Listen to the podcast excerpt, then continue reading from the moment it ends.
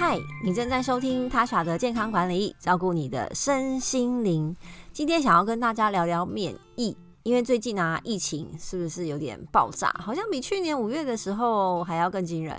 但大家先莫慌，莫慌，莫慌。好，我们来看一下呢，要怎么样增加自己的免疫力？当然呢，呃，疫苗也是一个议题。好，这最近呃，最近有朋友就跟我聊到说，国外的反疫苗啊，以及其他国家的一些政策。不过我还在看一些资料哈，可能现在还没有办法跟大家分享太多的疫苗。不过如果你打了哈，就已经打了，不要紧张啊。如果你不想打，你觉得情绪上真的过不去，OK，那就是多做防护防护。不过我们本来就。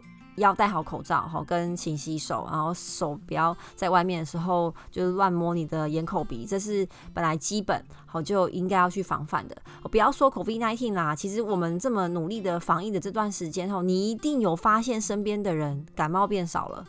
所以以前可能冬天呐，呃就呃大感冒小感冒不断啊，但是这这个冬天真的感冒的人变很少哎，所以这样的防护戴口罩是物理性。好的防护就跟我们防晒好戴帽子穿衣服是物理性的，好是一一样的。好，这个就大家还是要做好。我觉得就算疫情过去后，戴口罩在大众的交通工具上啊，或者在密闭的环境啊，这都是一个很好的习惯。好，那除了物理性的防护之外呢？诶，你总不能一辈子一直都戴着口罩啊！我在跟别人聊天、讲话或是吃饭的时候，口罩就一定会呃拿下来。那这就是这时候就是真的要靠自己的免疫力。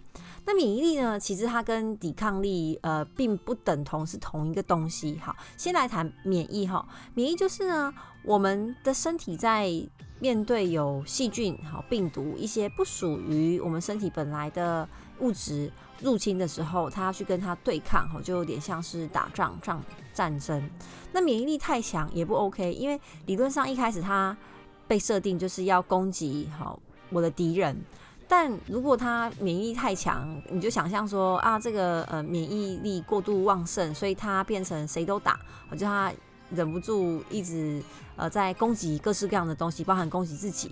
所以像红斑性狼疮啊、类风湿性呃关节炎啊、僵直性脊椎炎等等这些所谓的自体免疫疾病，都是我们自己的免疫力攻击自己的身体。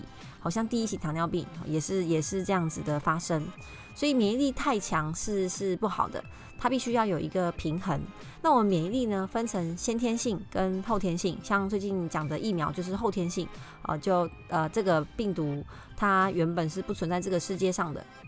所以你的基因库里面呢，并没有办法认出这个坏人，所以他依靠呢后天的学习去制造这个后天的免疫力，哈，就专门有一一群军队是针对这个坏人。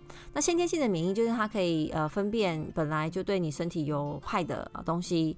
嗯，但过敏好像也有点是因为这样出来的。总之呢，它就会去攻击你，很确定说哦，这个这个病菌、这个细菌，其实身体里面本来就不该有什么细菌啊，只是有分强跟弱而已。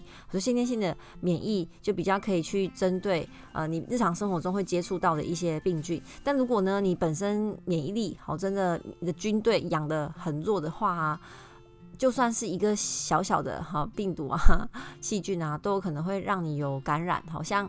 呃，一些长期住院的慢性病患者最怕的并发症就是像肺炎，然后甚至是败血症。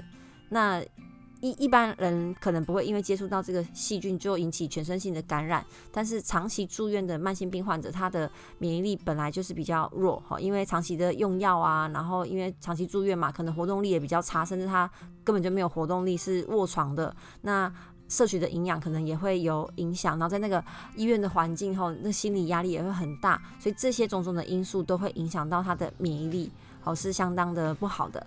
所以这个小细菌，假如说我跟你接触到，其实就不会有事，我们的先天免疫就直接把它给杀掉了。但不免疫力不好的人，甚至像 AIDS 的患者哈，AIDS 的患者，他他们的免疫力也会比较弱，所以就会让他们小小的细菌都可能要走他们的生命这样。那为什么刚刚说免疫力跟呃抵抗力不一样？其实抵抗力好像比较像是我们一般民间的呃的说法，好像就是你的身体要很强壮的呃抵抗这些病毒，呃，这但医学上就是不会说抵抗，就是哦你要打败每一个病菌，其实也不一定是这样，每个人对抗的时间可能不同，但是重点哈就可以分成说，第一个病菌来的时候呢，你会不会很容易被呃引起症状？其实我们身体里面当然随时随地都有存在一些细菌跟病毒，因为你吃的食物就是被你吃进去的细菌跟病毒。好，但它可能不会引起任何的呃症状哦。像有时候啊，我跟朋友去一起去吃饭，是一模一样的东西哦，但可能有人就是比较容易拉肚子。好像如果我没有认真的补充啊益生菌。或者这阵子刚好压力比较大啊，睡得不好啊，我真的会特别容易拉肚子。不知道有没有人跟我一样？就明明大家都吃一样的东西，因为我们可能出去玩一整天，早午晚餐然后都是一起吃的，但就我会有轻微的拉肚子的症状，好，跟别人大家都很好，因为我的肠胃真的比较弱一点。那肠胃其实算是我们人体内最大的免疫器官，好，它要对抗很多你吃进去的病菌，好，就是病毒跟细菌这样。呃，所以这是第一个引起症状。那第二个呢，就是好有症状之后多久可以恢复？好像拉肚子，而你是一直拉哦，还是说啊就一下下好就过了？那感冒也是哦。好，我们这个办公室哦，可能空空气中就是有感冒的病毒嘛。那有些人就被传染到了之后呢，他吸进吸进去之后症状很快就出来。有人可能诶，他的呃。呃，免疫的是比较好的，所以它不会这么明显的症状，就分重感冒哈、轻感冒，这是一个。然后还有恢复的速度，这也很重要。就是啊，好，我跟你都感冒了哈，同样一款病毒，那恢复的速度，我可能三天啊，你七天啊，有人感冒到两周，好，这个就是也是免疫力的一环。所以免疫力不只是说不生病，其实它的面向还蛮多的。那大家一定就是很关心说，所以我要怎么去呃提升我的免疫力？嗯，等下再讲吃的，因为如果你去 Google 什么可以提升免疫的食物，超级无敌多种，但是你真的很难每天都吃到啦。那我个人好觉得呢，生活习惯其实非常的重要。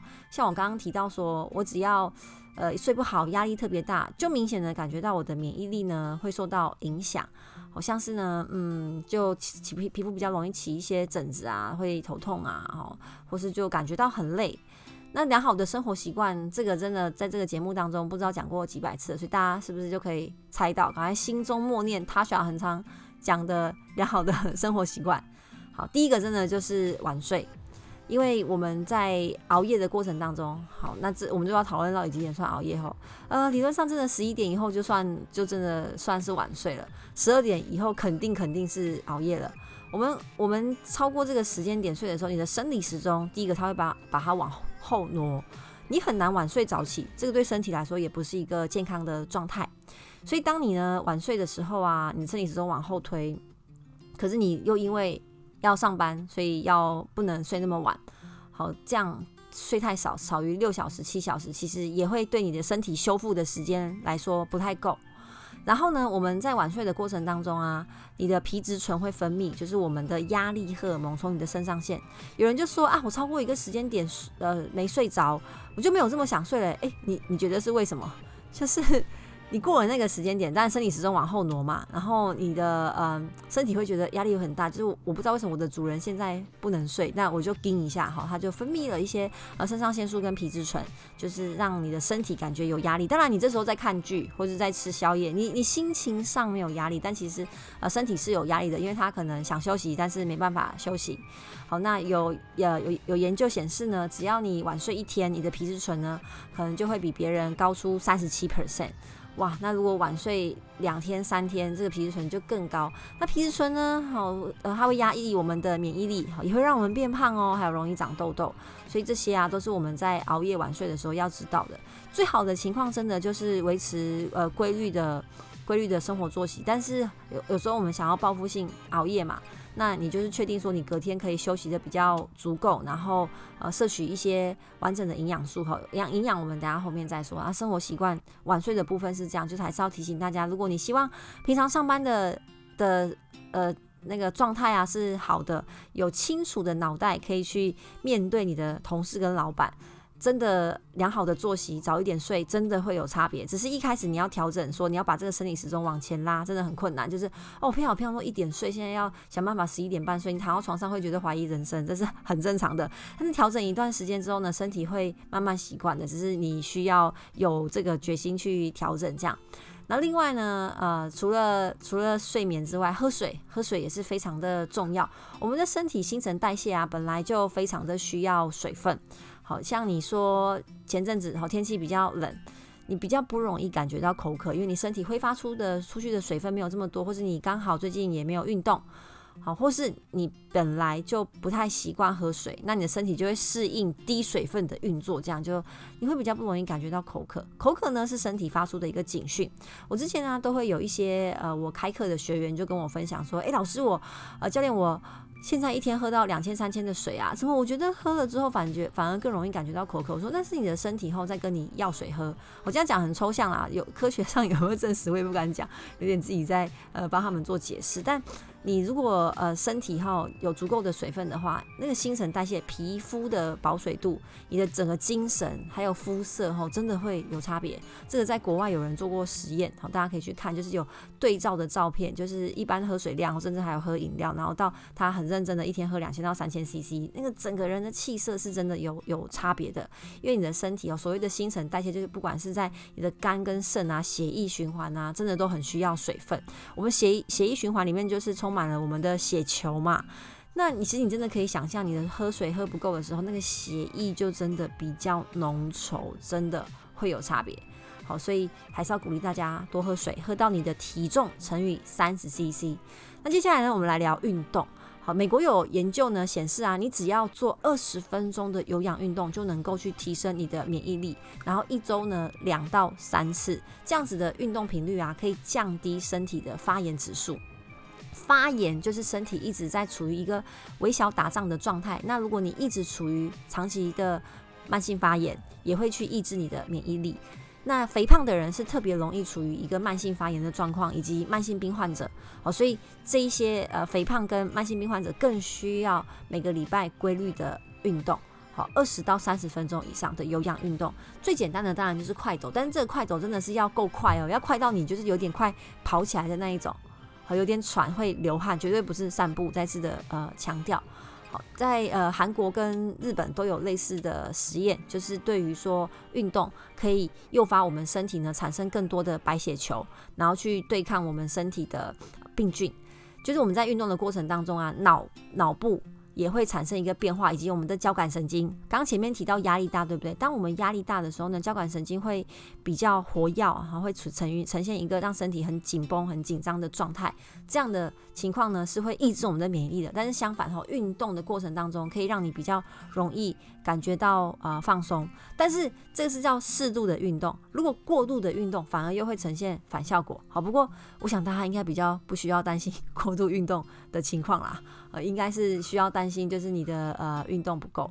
那呃运动到底要做哪一种类型？刚刚提到说快走，好，快走是一个很好的方式。那另那你说啊，可是有氧运动我不是很喜欢的，我讨厌跑步，难道我不能去健身房吗？哎，也可以哦。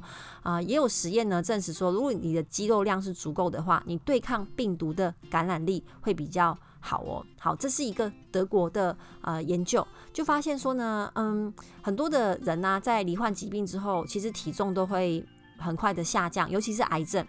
那你说哦，他变瘦了，嗯，这个算是一个广泛的说辞。他同时掉了脂肪跟肌肉，好，因为你停止运动啊，可能做化疗也没有精神跟体力去做原本维持原本的运动，或者有些人甚至原本肌肉量就已经不够了，你长期的这个躺床休息，以后，肌肉量会掉得更快。那你的呃，在肌肉萎缩的过程当中呢，身体会产生一个恶病值，好，这个其实就是受感染的细胞或者说癌细胞释放的大量的发炎物质，去影响我们身体的新陈代谢。好，因此呢，在呃国外的研究团队啊，就发现说这一些感染的细胞和跟癌细胞会使得我们的免疫细胞急速的减少，然后也影响到我们肌肉的流失。所以啊，如果你可以维持你的肌肉量，就能够好比较容易维持你的免疫系统，尤其是我们的 T 细胞，好 T 细胞就像是一个精英的杀手部队，很去暗杀我们这些病毒。好，所以 T 细胞分很成很多种啊，这个免疫系统讲起来真的是蛮复杂的。好，因此我们来看结论，所以训练肌肉真的可以增强我们的免疫系统吗？哦，答案是 yes。好，答案是 yes。但你不用说到很强壮，就是很精壮，什么去比那个健美比赛，而不用到这种，你只要能够努力的维持或增加，稍微增加你的肌肉量就好了。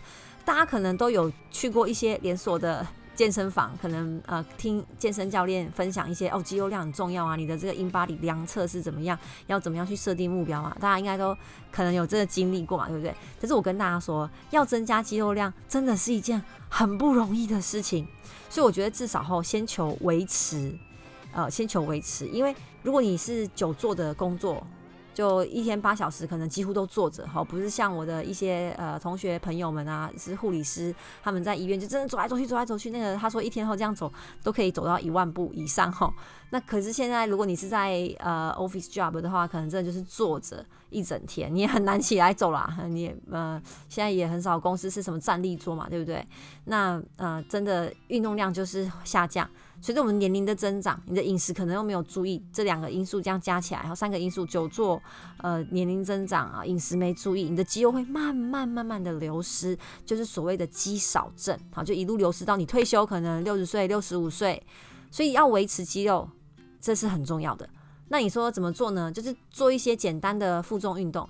我前阵子啊，因为呃真的比较忙哈，还有我的 schedule 没有排好，所以我就两周没有去健身房。这对我来说算很久，而且我家里是有哑铃的，就买了比较轻的哑铃，你可以做一些徒手的运动哈，以免就是呃太重的话，也怕不小心没拿稳掉下去吓到楼下的邻居，所以我就是买比较轻的重量的哑铃，还有壶铃，还有弹力绳，然后我就跟着呃网络上的影片在家做运动，还有我前阵子下载那个呃 Newly，好，这个很推荐大家去去注册好去试用看看，好，这样也可以帮助我呢继续担任他们的 Newly 大使。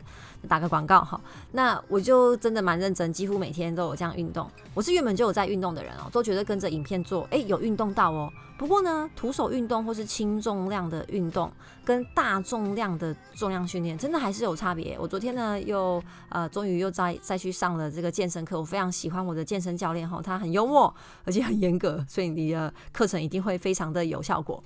然后我就背深深蹲杠，还有做了臀推等等，就是主要是练练腿这样。我一向都觉得我的腿不弱哦，就跟女生女生比起来的话，但是哦，真的有教练课跟没教练课差很多。在家自己负重深蹲跟去健身房的负重深蹲真的差很多。当然重量啊会有啊差别，然后有人指导也会有有差别。然后今天整个腿就有点半废了。那为什么会有这样的差别？难道难道居家运动、徒手运动真的这么的不可靠吗？也不是哦，居家跟徒手运动绝对也是有运动量。好，它可能比较呃是个刚刚我们前面提到的有氧运动，所以每天二十到三十分钟是很实用的。但是大重量的训练才比较可以呢，有效的去刺激到你的肌肉生长。如果你是希望呢，真的可以增加好明显的增加肌肉量，一定要规律的去做。就是一定重量的训练去刺激你的肌肉，但是要小心不要受伤。那居家的运动啊，在减脂是有绝对的呃效果，而且也可以促进你的心肺。不过如果你说你呃做棒式啊、徒手啊，或是像我有一些哑铃啊，你当然还是有可能会做到肌肉酸痛哈，只要你够认真的话。但它对刺激肌肉的生长效果后，就不会有大重量这么的明显。好，总总而言之呢，就是还要还是要鼓励大家运动，有运动好总比没运动好。做三十秒的棒式都比零秒好来得好，所以还是要鼓励大家运动，好去维持，甚至有机会可以增加你的肌肉量。总之呢，增增加肌肉量是绝对没有坏处的啦，就是挑战你的意志力这样而已。好，所以非常鼓励，真的超级无敌鼓励大家运动，有氧跟无氧都很重要。那我们终于来可以来谈这个食物喽，食物。要吃什么食物可以增加我们的免疫呢？第一个大家一定就是想到维生素 C，好，没错，维生素 C 有高度的抗氧化，可以增加我们的身体的免疫力，好去刺激我们身体制造干扰素来破坏这个病毒。那维生素 C 的来源太多了，只要是各式各样新鲜的水果都可以吃到你的呃，都会吃到维生素 C。然后我之前有朋友也是算很方便呐，他买那种柠檬冰砖，无糖的哦，强调无糖，因为糖其实也会额外的破坏我们的免疫力。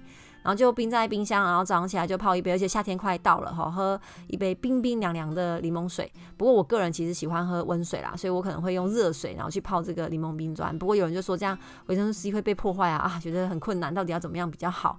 呃，就所以我喜欢买的是那种呃鲜鲜榨的柠檬汁，它不是冷冻的。好，就加一点，在一点点温水，好，或是常温水当中。但我还是习惯早上喝温开水。我一天每天吼早上起来的时候，就会喝掉五百到八百 CC 的温开水。一开始你喝不下这么多，你会觉得很想吐，但慢慢的你就会习惯，然 后身体是会有适应呃能力的。好，那另外呢，除了维生素 C 之外呢，推荐姜。好姜，不管你是说呃姜茶啊、姜汤啊，还是说姜黄，尤其是姜黄，对于提升免疫力呢，也是有很好的呃效果。啊，另外是五谷杂粮，如果你是外食后可以的话，嗯，我真的蛮推荐你，至少可以自己煮饭，反正电子锅洗一洗，按下去很很方便，自己带饭出门。因为外食的淀粉真的都很精致，不管是你说意大利面啊，或是你一般的面店。哇，更不要说便当店的白饭，这个其实都是单纯的热量，它没有坏处哦，只是它只有热量。那各位知道吗？我们平常应该最不缺的就是热量了。哦，所以五谷杂粮类对身体也是有很大的帮助，或是地瓜，好就很方便。哦，现在很多的便利商店都有卖地瓜，或是马铃薯，或是南瓜。